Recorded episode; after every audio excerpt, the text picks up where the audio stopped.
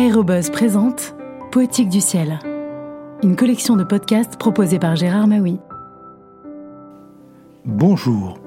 À la fin des années 30, l'avion est un outil utile pour le Corbusier.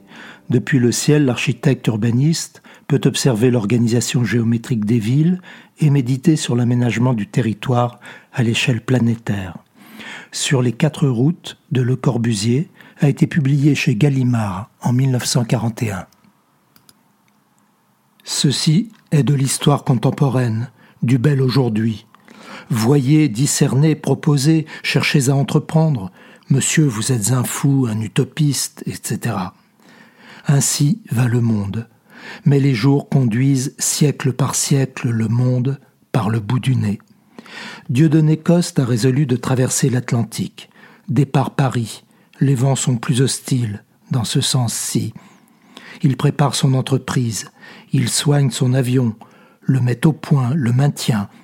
Il prépare sa route savamment, puis chaque jour pendant des mois, il fait sa météo. Il guette le jeu des vents.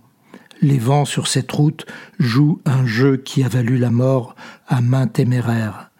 Coste ne veut pas mourir, mais traverser l'Atlantique. Combien de nuits passées à veiller, à récolter les météos de tous les points de la route? L'aube blanchit. Allons nous coucher. Nous ne partons pas. Les vents ne sont pas favorables. Les semaines, les mois passent. Le public commence à ricaner. Partira, partira pas. Les amis, les rivaux, tout le monde. Maîtrisant ses nerfs, ses susceptibilités, sa vanité, son orgueil, Coste ne part pas.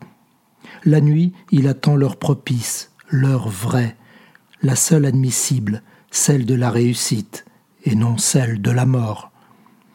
Les vrais héros sont propres, nets, maîtres d'eux-mêmes.